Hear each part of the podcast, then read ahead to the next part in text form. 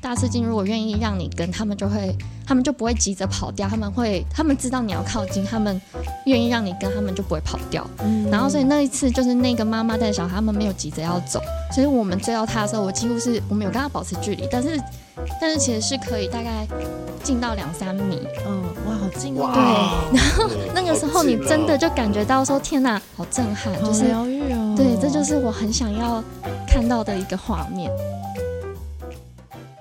欢迎来到酒嗨，酒嗨酒嗨，饮酒过量有害健康。十八岁以下请勿饮酒。我有酒，你有海吗？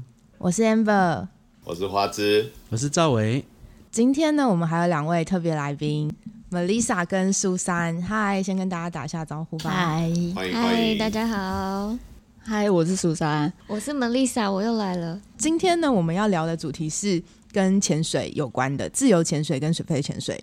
然后我们今天选的这瓶酒啊，是美国一个 Offshoot 酒厂出的，它的这个酒标上面就是 Escape，就是一个人在游泳，所以我们就想说，那来聊一下跟自由潜水有关的主题。为什么自由潜水会要找到 Susan 跟 Melissa？可不可以请嘉玲跟大家解释一下？因为他们两个就是都有在自由潜水跟水肺潜水的经验吧。然后像苏珊的话，她甚至是自由潜水的教练。哦，苏珊，你要不要稍微说一下你现在自由潜水到什么样的等级啊？呃，现在自由潜水是那个 Paddy 的自潜教练，然后水肺的话，目前是 Paddy 的潜水长。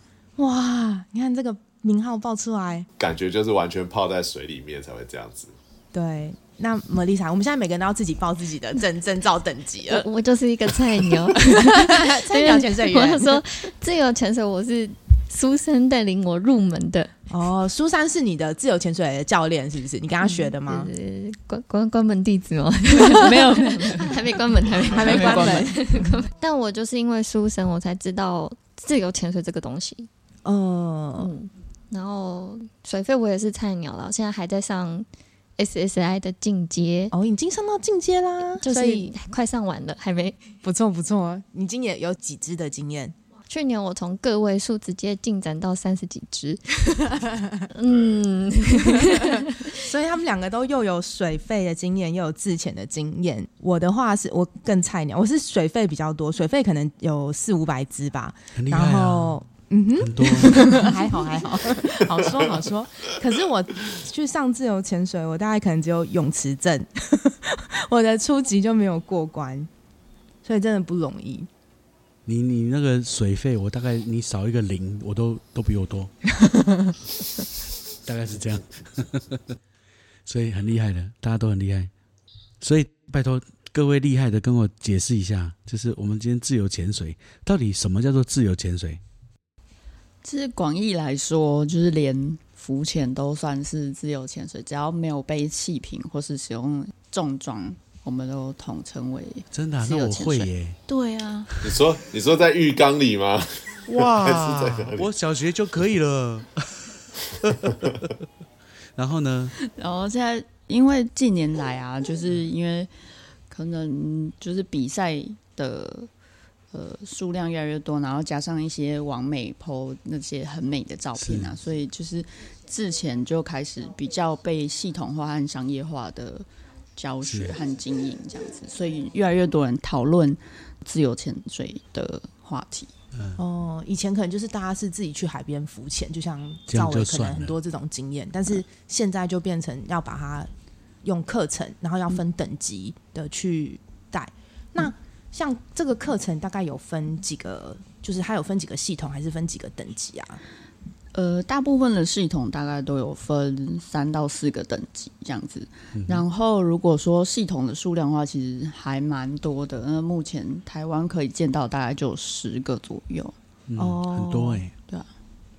然后都可以是有好几个等级，比如说每一个系统都有三个等级以上的。对所以会有什么有也是初级吗？还是它怎么分？嗯有的会分一二三，然后有的嗯可能会就是初级进阶这样，四五六，会搞嗯，像像 Patty 好像就是什么 diver，嗯、就是前面就是什么 basic，对 free 的哎 basic，然后 advance。呃呃 free diver，然后 advance，然后再往上。啊，它的界定标准是以深度来界定吗？呃，深度跟时间还有呃游动的距离都会算进去。比如说，可以随便举个例子？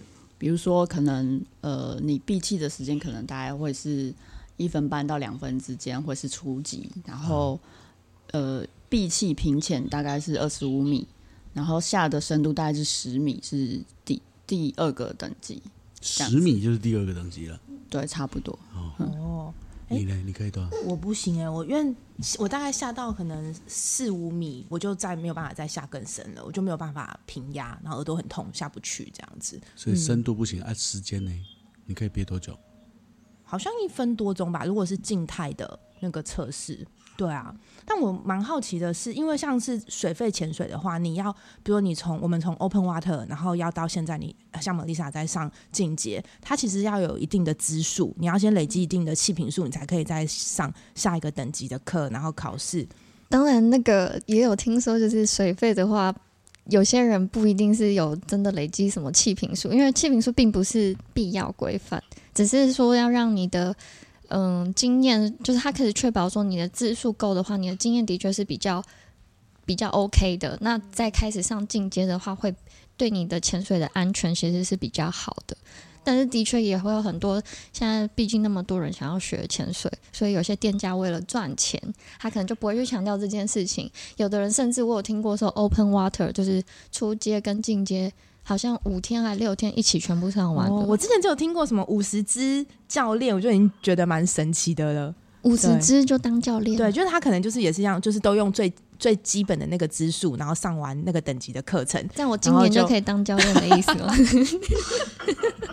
有吗？哎教练是这样吗？花枝是有这种，就是他有最少的支数，然后就是考完这整个考试。其实 Paddy 一我我本身是 Paddy 系统的，那呃 Paddy 系统的并没有特别分说 Open Water 跟那个 AOW，也就是 Advance，它到底要累积几支以后才能考 Advance？可是呃，以我们在跟学生教学的时候，我们至少我啦，我希望我的学生，我会跟他讲说，我希望我看得到你在 Open Water 拿到执照以后，到 AOW 的这段时间内，你必须是要尽量的累积经验，各式各样的呃潜水你都有呃参与过，有这样的经验。例如像是你要在有安全，然后又是教练带的状况下，你要有经历过船潜，你要有经历过水下的强流，你要有经历过深潜，你要有经历过呃，例如像夜潜这一类的，我才会觉得呃，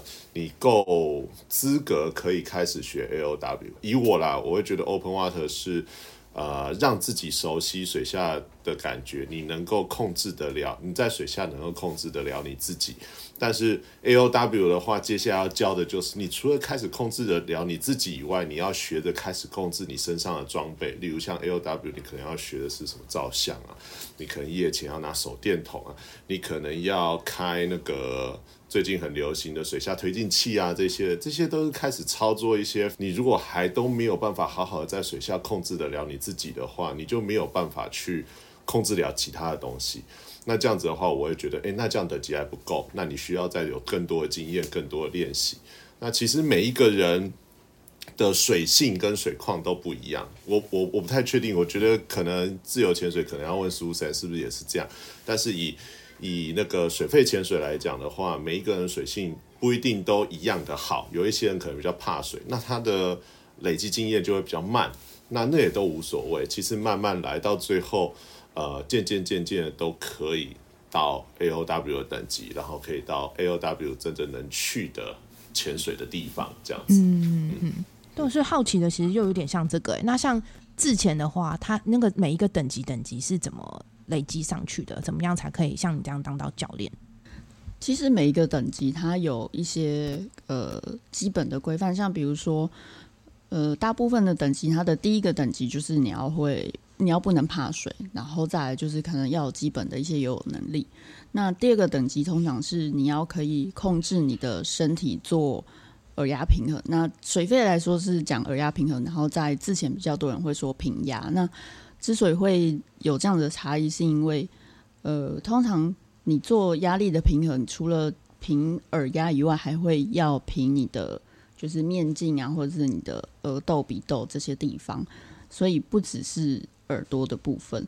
那再来再上去的话，就是你要学更进阶的耳压平衡的方式。那再来就是下的深度要越来越大，大概是分这样子的等级。每一次的深度都越来越大，然后耳压平衡可不可以做得好？这样还有闭气的时间也越来越长，时间平压的能力，然后跟在水下的距离，对，还有深度，深度这样。我好像听听就是了不起，就是初级。我好像听过有一个人讲说，他那个就是自由潜水的时候是要练习让自己什么。鼻窦，然后感受花枝，好像你讲的，让鼻窦去感受到温度，然后就会让自己进入一个可以比较低耗氧的一个阶段，然后就可以潜很久。花枝是不是你说的？我怎么不记得我这样讲？但是我我听过的，好像不是鼻窦，是有一个类似像是海洋哺乳动物的反射。我呃有一点印象了，就是呃脸要是碰到冰水的话，可以降低你的心跳速率。然后呃听说那个是可以练得起来的。然后降低心跳速率的话，那我的整个代谢就会变慢。那代代谢变慢，以其他的海洋生物来说的话，它就可以拉长在水下耗氧，然后跟各式各样的呃就可以拉长它在水下潜水的时间。我我我我应该是这样跟你讲。吧，或者是你在哪里听到的？对，没错，就是其实这个哺乳类动物啊，它有一个反射叫做哺乳类动物反射。那鲸豚啊，然后或者是这些海豹啊，就是这些生物，它其实都有。那其实人类也有，只是人类的那个呃强度可能没有这些海洋哺乳住在海里的海洋哺乳类这么强烈，但还是一样会有。像是人只要脸沾到水啊。就是有低温开始之后，我们的像花枝刚刚讲，就是心跳的速率会开始慢慢下降，那也会开始有一些身体反射，比如说你的四肢的那个血液会慢慢回到你的躯干本身的呃位置，核心的位置，然后加上你的脑，然后呃像这些呃反应会让你可以闭气的时间越来越长，然后或者说可以。呃，下潜的深度啊越来越大，这样子。那还有一些反射，像是那个我们的脾脏啊，是我们身体里面储存红血球的位置。那你的脾脏在你潜水的时候，会把你储存着的红血球释放出来，让你的可以闭气的时间会增加。对。那像是呃，国外有一个民族叫做巴瑶族，那他们都是。住在在印尼啊、菲律宾还有马来西亚之间的几个岛屿上面的一个民族，然后他们就是以呃以海为生，所以他们就是可能抓鱼啊，然后吃鱼为生。那这个种族的人呢，他们的脾脏就是比一般正常的人类大了百分之五十，所以他们可以在水下活动的时间非常的长。这是练出来的？没有，他们是天生就是可能。呃，因为他们本身就是像用这样子的生方式去生活，所以一代一代他们的基因就留下了这个脾脏会比较大的一个特征，所以他们的基因也比较特别。慢慢的，所以我们从现在开始常常泡菜泡水。那 可是在我们的子孙才会有可能有这种基因。对，我们要从现在开始，走吧？不知道多久，但是要开始。他们这个民族就是人家称为海上的那个游牧民族。根据就是去访问过他们的。一些人表示，他们其实对平压的学习没有很执着，所以他们都是，如果你真的就是不会做的话，他们从小就直接把耳膜处理掉，把耳膜戳破，然后那这样他就不会感受到那个水压的问题，对，也听不到了，对，所以他们也会听不到，嗯，所以听听不到的状态下，他们就也对语言的学习也会有一点状况。那当对语言的学习有点状况的时候，他们可能就不太会讲话。哦，好激进啊，很极端呢。我觉得他用这样的方法，我下次也跟学生讲好了，没关系，耳压平衡做不出来，就去拿一根筷子把它戳破。教练帮你这样，我教练帮你。直接捅进去这样子吗？这个就很像那个恐怖哦！小美人鱼的那个故事，就是你你你要跟那个巫婆交换你的声音，还是你要你要拥有什么能力这样子？然后如果是没有平压限制的能力跟听说的能力的话，你们会选哪一个？这样？真的，巴瑶族在印尼哦，它其实是在印尼、菲律宾和马来西亚之间的岛屿上生活，但但是他们这群人都没有国籍。嗯，他有点哦。无国籍，嗯。没有国籍哦，嗯，嗯，很多人吗，有一些人就是不少，但是也没有到非常非常多，因为都是散落在各个岛屿上。我好奇的是，在长江口有原本有一支是在中国大陆最后一群的常州民族，他的一辈子都活在一艘长长的船上，那个叫淡民，淡罗的淡，淡明淡淡罗的淡哦，对，延长线的延再加一个虫，那个。哦，对淡罗，黑热淡罗，白热淡罗，对但他叫他就叫蛋民，他哦一辈子从出生到死掉都在那艘船上，然后哦这个蛋民是中国大陆最第一个、最后一支少数民族。第二个是他当年，因为他们整辈子都在那边，然后对中国大陆而言，他就觉得，他就觉得他们不受控制，所以他要求蛋民要上岸。那这个蛋民在更早之前，在明朝的时候就已经被迫害过一次，他们搬到海南岛。然后，所以海南岛，你看那个海南岛是不是有呃那个在南海地区有非常多很混乱的水流？其实它都是靠蛋民在底下，包包含是以前是在做鱼捞，后来是去找那些宝物，然后或是船沉了，他们去捞起来。跟现在他们在中国大陆在海南岛做那些岛礁的工程建设，都是靠蛋民做出来，因为他们对当地的水流是最最熟悉，然后能力也是最能够应付的，甚至妈祖是蛋民的后代，嗯啊，这个是有典故的。这是有典故的。这是相传吗？还是就在南竿真的是这样南竿的马港的天后宫里面，他就写到妈祖是淡民的后代，他是当年他的尸首从长江流出来，哦，然后飘到那个港，所以那个叫妈港，因为是妈祖的尸首在那里。那个天后宫里面都还有一个棺材，妈祖他说是妈祖的尸首在这个底下，所以难怪他是海洋的，算是守护神。守护神。对对对那我之前去没看过。对，淡民。我刚好在前几天看电视的时候，刚好就看到中国大陆有一集，他在介绍吃的啦，就是饮食文化，他就有介绍蛋米。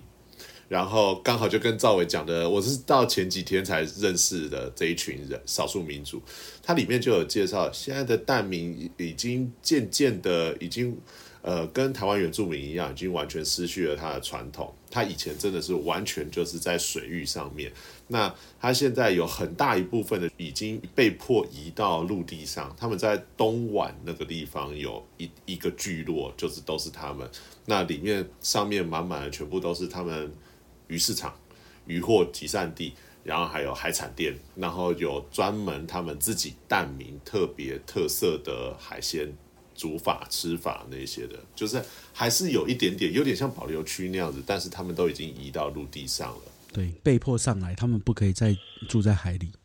所以我好奇的是说，这群蛋民会不会跟那个巴瑶族一样，他们的比如说脾脏特别大，然后他们潜水能力特别强，说不定诶。那他们有能够说话跟，就是他们没有他们会戳耳破膜这些耳膜吗，对啊，我看到的那些，比如说呃，Discover 跟那些地国家地理杂志，他们没有写到有戳耳膜这件事情。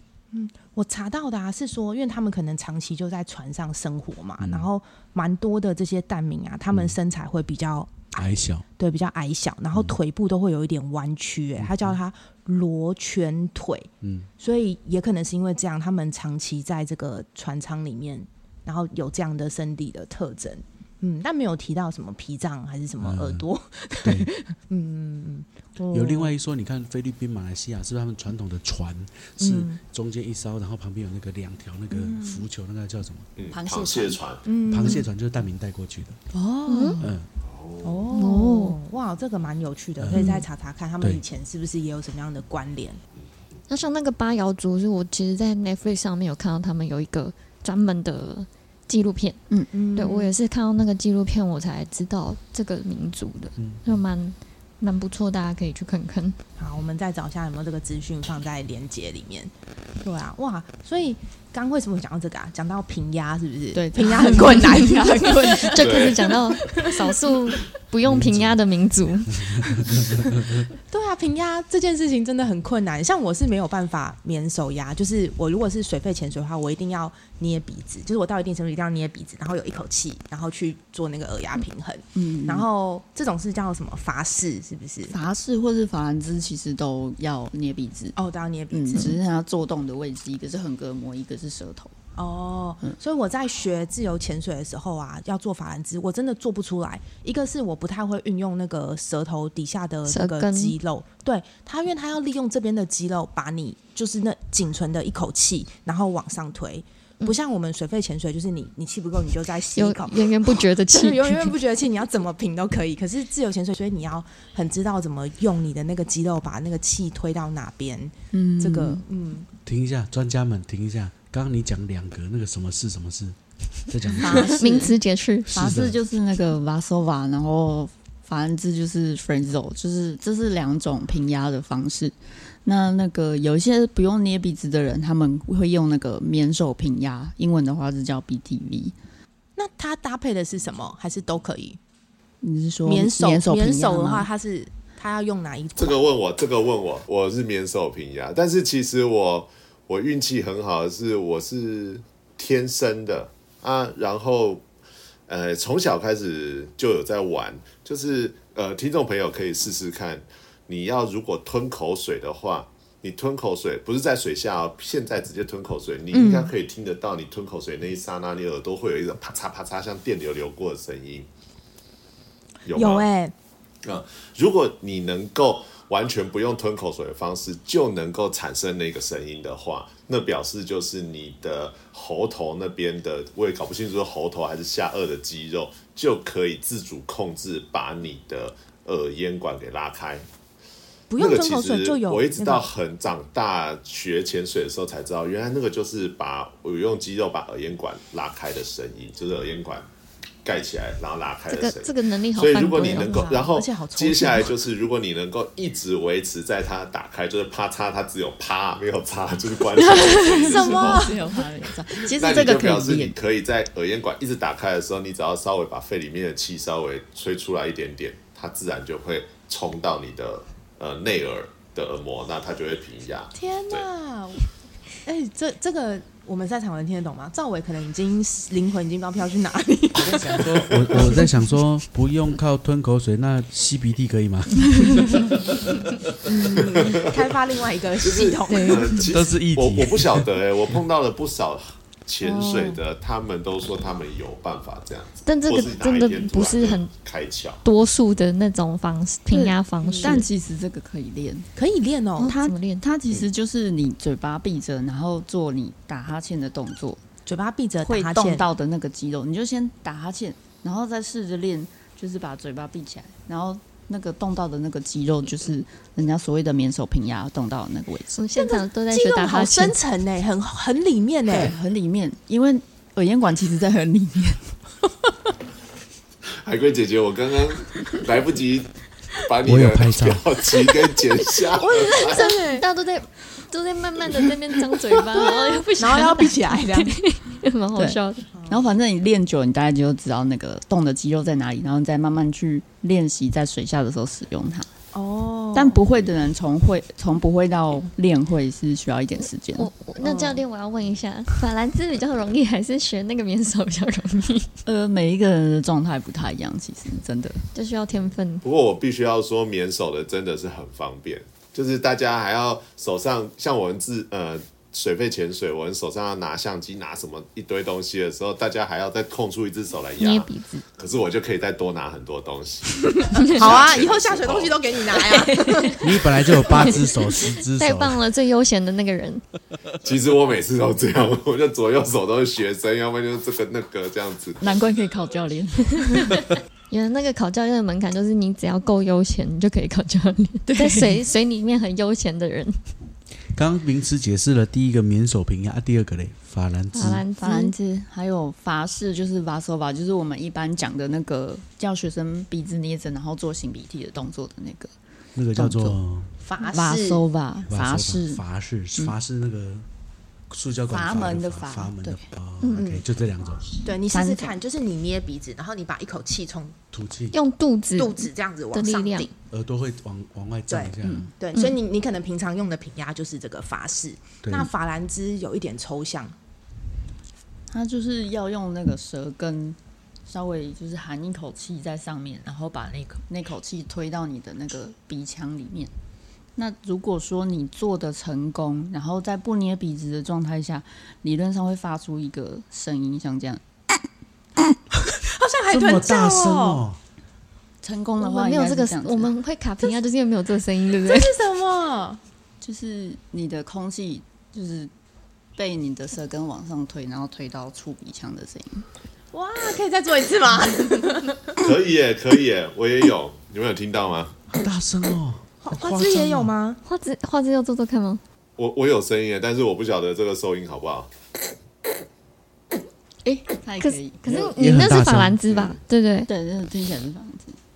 嗯，哦那是法兰兹，所以是鼻腔出去的才是。难会吗？难怪你们这些人当教练我，就是会卡平压的人呐、哦，我也是，我不会。我是在陆地上没有问题，可是可能力道不够，不会让他们发出这么明显的声音。哦所以我当我因为自由潜水需要倒头倒着对下倒立的的时候，，就会非常遇到非常大的阻力，就推不开。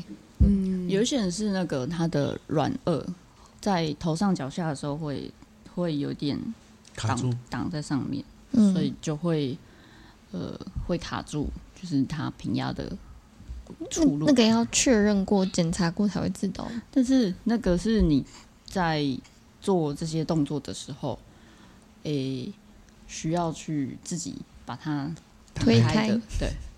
就是还是要靠自己，这就是自由潜水的真谛。靠自己。靠筷子也可以啊，筷子啊，筷子，筷子 就直接放弃了，放弃听力了。戳破。那像刚刚讲到这个平压，就是玛丽莎，你在学自由潜水的时候，还有遇到什么样的状况吗？平压吗？嗯你是说除了平压之外，对，除了平压以外，自由潜水的时候，第一个我觉得大家会先遇到的困难就是闭气这件事情，因为常常都会听到说“天哪，就是要一分半”，然后我平常根本没有接触自由潜水前，我觉得我我好像连三十秒都有问题吧。可以啦，成人可以。没有，之前我真的是在一开始的时候，哦，苏珊应该是最最最明显可以感受到，我应该算是有进步蛮多的，因为我一开始才四十几秒吧，四十几秒而已，然后我就觉得我不行了，哦然后想说怎么会有人可以到一分半？但是它的真谛就是要教你怎么样学习放松，自我放松。嗯，当你够放松的时候，你真的就可以达到一分半，就是每个人都可以做到的事情。我儿子小三、小二就可以五十秒到一分钟哎，哇，那他的有点天分可以，对啊，可以赶快来继续跟苏珊。教练学一下。那个要讲一下，有一次哦，他们有六个小孩要跟花枝 PK，那个六个小孩然后就说来要跟花枝叔叔比憋气，然后他们就分好一到六号，结果一号跟花枝叔叔一起同时吸一口气，然后潜下去，他不行了起来就换二号下去，然后他再起来再换三号下去，这样 哦这样轮流的，就对。小孩车轮战跟花枝 PK。所以花枝六个小孩所以花枝，他都还没起掉来。六个小孩我，跟你说，六个小孩搞了三轮，他还在水里，花枝还在水里，花枝总共弄了三分半。哇！然后那六个小孩放弃了，不不再下去了，就一直看你，你可以憋多久。然后他最后终于起来了，六个小孩子有点有点无奈，他们没有任何的赞叹，就是说我们可以玩别的吗？不要玩这个，这个玩玩不过你，我们就玩别的。是哦，三分半可以夸张我那一次是因为我自己上来，我自己都觉得我快包了，你就是为了要跟那个小孩子因为比，觉得不能太丢脸然后小朋友小朋友那个不能输。对不能输，所以就会这样。但六个小孩比，你还你还是蛮厉害的啊、大概最多大概就是三分半，不到四分钟，没有办法撑不下去。厉害厉害苏珊，你可以多久？四分多快五分，哇，这个是可以比赛的等级了。对，那个有练习的，或是呃，就是有天分，然后再加上练习，他会变得非常非常的厉害。就是我有听过，就是四五分钟都凉凉这样子。嗯，所以刚刚都有讲到一个关键呢，就是要放松的情况下，可以在水里面比较不会耗那么多气，这样。放松跟冥想，所以对在练习自由潜水的过程中会学习到冥想，所以蛮多学生在学完自潜之后，他们也会觉得在生活中能能够比较放松，就是在紧张的状态下可以比较快恢复正正常的情绪。哦，比较平静这样吗？不能，你也有这种感觉吗？你自己？有一点，嗯，对我也有这种感觉，就是蛮蛮明显，就是比较不容易，应该说知道要紧张的时候，可以告诉自己怎么样不紧张。嗯，但每个人冥想其实有蛮多方法的，我之前好像有问过一些人，嗯就是有人是在心里面就是可以唱一首喜欢的歌，然后他就不要乱 Q 起唱歌这件事。我喜我 Q 错了，又要来了吗？收回。我现在感到非常的不放松。这个这个可能没有办法放松。害我呼吸要变快了 对对对对，OK，那个过度换气的时候，心跳要加快，所以不能过度换气。这是在自由潜水的时候非常那个忌讳的事情。对，是不是？我记得我之前上课老老师也是说要注意，你不能够太紧张，不要过度换气，因为这样就很容易 BO。你知道 BO 是什么吗？就是喝太多酒，喝懵了，喝醉了，BO 就是喝懵了你，叫什么？呃，断片了，断片。对为什么叫就断片 BO？就你就 black out，对，就是已经昏迷了，你就会整片失去黑眼记忆。对前一片对黑。什么时候会一片黑？就是你现在把喝醉所有酒的时候都喝完，对，过度换气的时候，BO 的时候，BO 就是当你的那个身体的养分压太低的时候，你的身体会有一个自我防护机制，然后让你的身体关机，然后这时候你就会呃断片，然后就会昏迷。所以是大脑吗？大脑对他就会说，哦叫我们休息了，就不要呼吸了吗？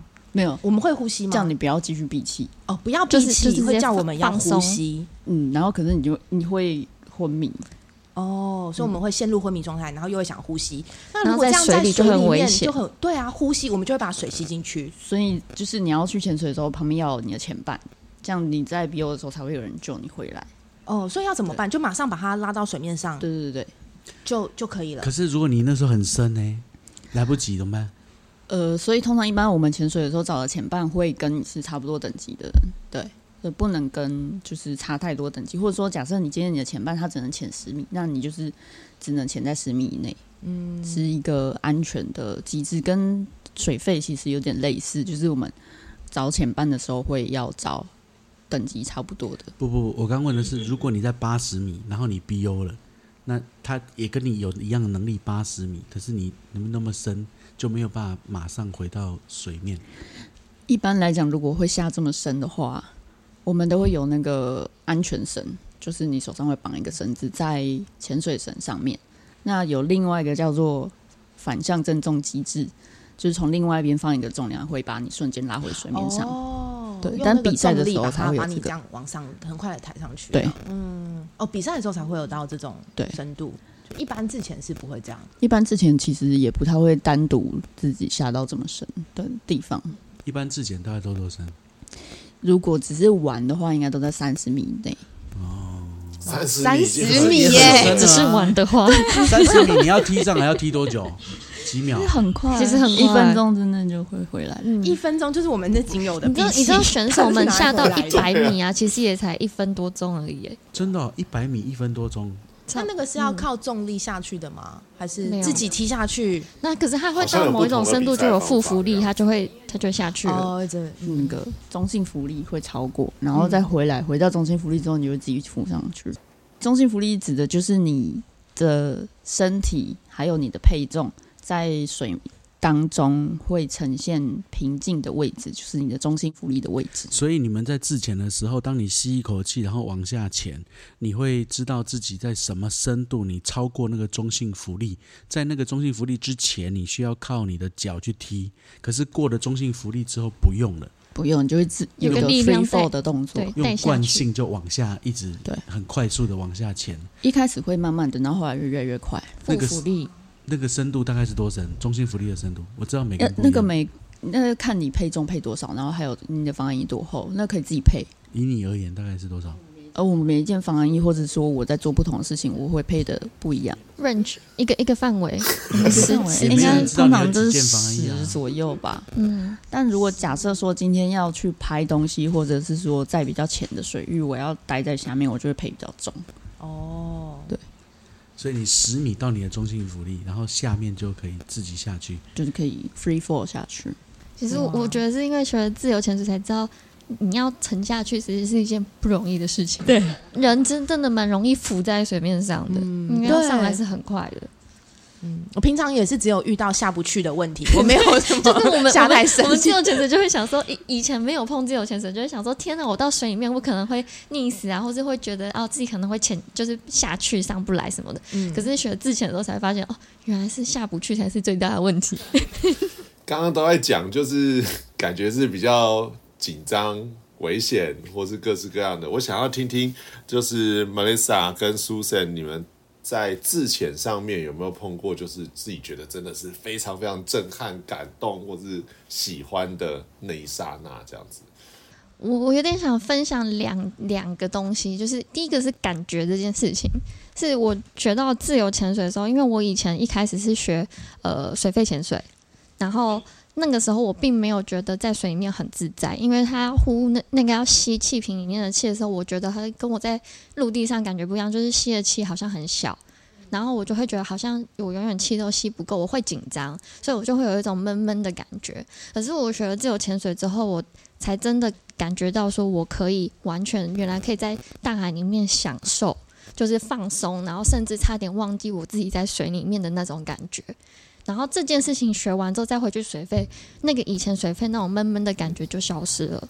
它让我有很明显的感觉到，说我在海里面原来是可以不用紧张，可以真的享受水里面的感觉。你因为自潜在水里面找到了什么叫做放松跟平静，就是了。嗯对，然后另一个事情就是，当我学完了自由潜水之后，我就去呃去前年吧，就疫情疫情前，然后我我有跟朋友们就是一起去那个日本的奄美大道，嗯然后去追大赤金，我们想要跟大赤金共游。哇塞！我去十天吧，然后我们大概有六天的行程都是在海上，就是追不停的追大赤金，就是要碰那个几率就对了。市长是有看是出船出去看到有就跳下水，我们就等于包船，嗯然后他就在我们一整几乎是一整天啦，对，然后就在海上，然后再有看到大赤金，有机会我们就会跳下去，因为那个那个金鱼游比较快，对，所以那个必须用自由潜水，就不能用水费的方式去接近他们。嗯对，然后也也水费也很难，然后肯定会吓到他们。嗯对，所以就是用那个方式去追。我们其实中间都有看到不少只，但最后一天让我最震撼的是，我们遇到一个母子队，哇妈妈带着小孩，然后那个他们没有，因为基本上大赤鲸如果愿意让你跟，他们就会，他们就不会急着跑掉，他们会，他们知道你要靠近，他们愿意让你跟，他们就不会跑掉。嗯。然后所以那一次就是那个妈妈带小孩，他们没有急着要走，所以我们追到他的时候，我几乎是我们有跟他保持距离，但是但是其实是可以大概近到两三米，嗯哇好近哦，对，然后那个时候你真的就感觉到说天哪，就是因为自由潜水你没有那个那个气瓶那个吸气的声音，然后你是靠自己的气，然后很宁静的感觉，然后再看着那个很巨大的大赤金妈妈带着小孩在上面的那个画面，你就会觉得哇，好震撼，好就是疗愈哦，对，这就是我很想要看到的一个画面。嗯。哎、那他他们通常在水层的大概几米深啊？那个大赤金他们其实很多在表层就看得到，只是嗯要下潜的时候就会潜潜到很深很深，可能到百米都会都有。就是他们会呃，他们的 range 很广，就是他们可以深潜的范围很广。那大部分我们也都只能追踪他们在水水面上面的。时候，对对对，嗯毕竟我们也没有那能力下到一百米，然后他们下潜速度也很快，所以通常他们愿意让你看到，他们就会在上面；啊，不想让你看的时候，他就会深就下去潜下去，你就追不到了。哦，哇，真的好梦幻哦，哇，对啊，而且你跟他是一起闭气的状况下，对，而且那种没有没有其他声音的感觉，你知道，就是感觉那个世界只有你跟他，嗯，那种很很很很不一样。所以他们不会唱歌，嗯，要遇到那个公鲸的时候，哦我们有一天有听到，就是公鲸在追一只母鲸，然后那个母鲸没有很想让它追，然 后然后我们就看到他们一直绕圈哦，圈真，的好酷哦！你看他们这样子 那个就会绕，听到它唱，所以你看到了公鲸被拒绝的一幕。呃对，有一点有一点可怜，不也有可能，我不知道是不是也因为我们有有有我们在，我不知道，就也觉得抱歉，但是就一直看到他一直没有追成功。哇，那那苏三雷，你你有什么特别的经历？我我其实一开始学之前就是为了想要看鲨鱼，因为鲨鱼的听力比较那个敏锐，然后一方面是就是之前看国外的学者研究鲨鱼的时候，他们是就是带仪器之前，然后下去把仪器打在鲨鱼的身上，所以那时候后来学完之前之后就呃也在找一些可以下水然后可以看到鲨鱼的地方。那嗯，一开始虽然说在台湾没有找到，但是那时候学完之前大概两三年之后去那个宫古岛，也是去日本，嗯，然后就在一个前点，很意外的就遇到一只应该是灰色白眼角，就蛮大只的，大概有三米左右。那那时候一开始看到只有我先看到，然后我就冲去，就是看到一个影子，然后就冲过去。然后后来等了一阵子，就是它一直没有游回来，因为鲨鱼它其实它的鳍没有那个倒退的能力，跟一般的鱼不太一样。然后就后来等到他游回游一圈回来的时候，就潜下去，然后大家就跟他也是只有距离大概一两米哇。然后但是因为附近的人都就是他们跑去追别的东西，然后我就自己在那里跟他对看，然后当时就也觉得就是。觉得之前真是太好了，然后之前后来也又去了一个叫小笠原群岛的地方，那那也是它那里鲨鱼的量数量非常的多，就是几乎每个潜点都都有鲨鱼，那就是有几种，呃，有像那个沙虎鲨，然后或者是后胶，后胶，对嗯。然后还有那个一些，比如说加拉巴哥鲨那种稍微大只一点点的鲨鱼。嗯嗯，对，那学之前还有另外一个好处，就是任何你想要下的潜点，比如说你觉得这里看起来好像生物多样性蛮多的，你不需要背很多装备就可以下去看看那里有什么东西住在那个地方，然后不需要背就是重装这样子。嗯这是我觉得之前比较方便，然后又很容易让人被大自然感动的地方。嗯，就是任何潜点，你只要想要去看看，你就可以下去看。真的像现在就是有点像这样，自潜其实跟水肺潜水比起来，它的呃入门槛比较低。那个入门不是技术的地方，而是钱。一样都是先缴学费，可是之后你你要下水的时候，你你学完之后你要下水可以随时下，不像水肺潜水你都需要租重装备。一开始可能自己没有买，你要租，每一次租可能就要一千多块，嗯对，然后还有气瓶还。要请导潜，还有导潜，对，所以一次可能就是三四千块，不是一个很亲切，大家能随时都能够去的。可是自潜的话，可能你如果投资一下装备，一万块以内，说不定可以买完整套嘛，嗯嗯，就是差不多左右，你就可以之后你就可以想下，就是约好前半有伴伴就可以一起下。下，对。嗯，难怪现在自潜真的很受欢迎欸。而且而且有时候对女生来说，因为被重装就是水费的重装对他们来说可能是一个负担，哦所以你自由潜水的时候，你就是完全无拘无束，然后不用就很轻盈的可以下水。嗯。嗯，我觉得还有另外一个点呢、就是好像你不觉得在海边看到的嘛？就是水费的，就是通常就不一定。身材各有有有差多样性蛮对多的，身材多样性很高，但是自检的通都会有一个趋势哎，哦，就是男的男男的帅，哎，这个辣，对对，然后就是都是很 fit 这样子，然后是不是这都会走上这样一条路吗？王美都是学自潜。比例吗，王美都是学自前的感觉。对啊，那你觉得学自前以后，因为可能要你可能要呃控制，就或是很多练习，或是你想要减少自己的体脂啊，还是呃练习，我不知道，反正就是可能有很多的饮食的呃控制啊，然后或是运动习惯啊，就是慢慢的都会越来越 fit。